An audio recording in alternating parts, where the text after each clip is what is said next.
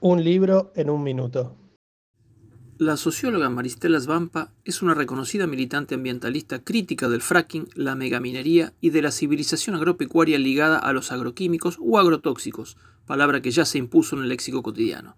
En octubre de 2018 publicó el libro Chakra 51, sobre una experiencia personal sorpresiva. Nacida en Río Negro, Svampa se crió en la chacra de su abuelo y de su padre, en la localidad de Allen, bastión del cultivo de frutas en el país. Sin embargo, de repente, en el año 2011 apareció en el lugar donde crecían peras y manzanas una torre petrolera.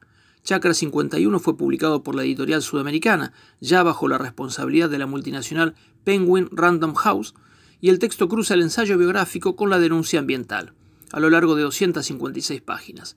Un texto en primera persona, en tiempos de debates profundos sobre la nueva concepción del progreso, el crecimiento económico y la defensa del medio ambiente.